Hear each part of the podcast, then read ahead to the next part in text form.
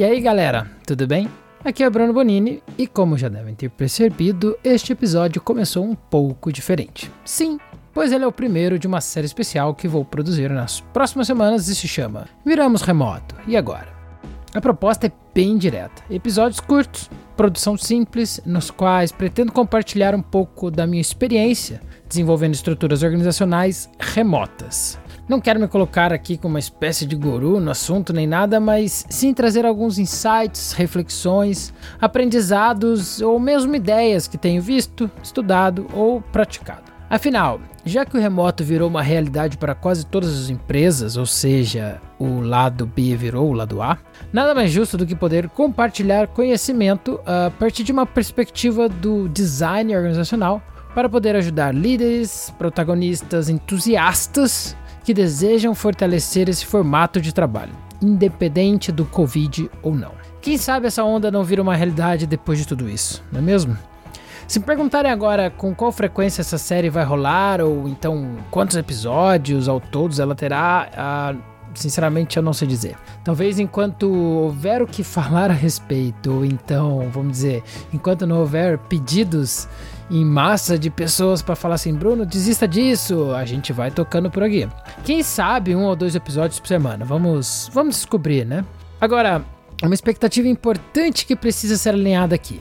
Minha intenção não é falar sobre produtividade individual ou gestão do tempo na vida remota. Tem muito conteúdo muito bom, muito conteúdo ruim também por aí a respeito que você pode procurar. Uh, não que seja um assunto que eu, que eu não goste, até porque assim é algo que está muito conectado com a ideia do trabalho remoto, claro, principalmente para pessoas que muitas das vezes possuem ah, duas, três responsabilidades né, no seu dia a dia. Mas a minha intenção aqui é abordar o todo, abordar questões do negócio, da estrutura, cultura e processos, ou seja, falar sobre design organizacional. Ah, a outra série, a Jael é Real, continua.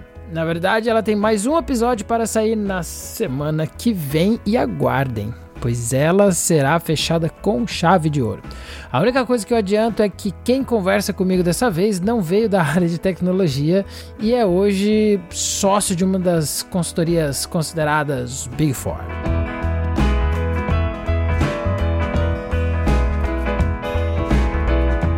Uma vez eu estava no, no táxi em São Paulo com o meu atual sócio e estava com a gente também mais uma pessoa que trabalhava conosco na época, né? É, eu havia acabado de chegar na Yapnes e ainda estava, tipo, entendendo ali como as coisas eram feitas e tudo mais, né? Tava meio que me situando. É, Lembro-me claramente que quando a gente estava nesse táxi conversando, a gente estava justamente conversando sobre a viabilidade do trabalho remoto pois para o meu sócio é, ele falava fortemente que não era possível que uma empresa existisse somente no remoto, pois na visão dele era fundamental olho no olho para haver confiança e para que as pessoas se sentissem animadas, né, empolgadas em trabalhar ou estarem juntas e tudo mais. Eu entendi a perspectiva dele, a, afinal ele vem de uma geração anterior à minha. Mas eu já tinha tido uma experiência de trabalho remoto e esse mito já havia sido quebrado para mim. O engraçado é que o argumento foi: eu pedi para ele pensar assim um amigo ou amigo, uma pessoa, né, com quem ele visse, sei lá, uma vez ao ano ou menos, e pensasse em alguém com quem ele se encontrasse todos os dias pessoalmente. Aí eu perguntei: quem, quando você encontra, é uma alegria muito grande? A pessoa que você vê todo dia ou a pessoa que você vê de vez em quando? Essa pessoa que você vê raramente, algo muda quando você a encontra ou a relação parece continuar a mesma? Foi exatamente essas perguntas que eu fiz para ele que aí ele entendeu que realmente não tem a ver com tato e sim muito mais com a intenção de querer estar junto e querer fazer e querer construir. Hoje, sete meses depois, meu sócio é capaz de defender, com unhas e dentes inclusive, a estrutura remota acima da presencial. Ele mesmo é o primeiro a dizer que o trabalho presencial hoje já não faz muito sentido. Enfim, então vou deixar uma pergunta aqui para vocês. O que tem mudado na relação de vocês com seus e suas colegas de trabalho agora que vocês estão distantes fisicamente? Hoje, você tem mais vontade de ver seu sua colega de trabalho do que antes ou não? Pense nisso. Então, para fechar, fiquem antenados que qualquer hora pinta um episódio aí para você ouvir. Mas também não se acanhe. Se tiver alguma pergunta, alguma dúvida ou mesmo tiver alguma sugestão sobre o que falar aqui a respeito do trabalho remoto, já sabe, né?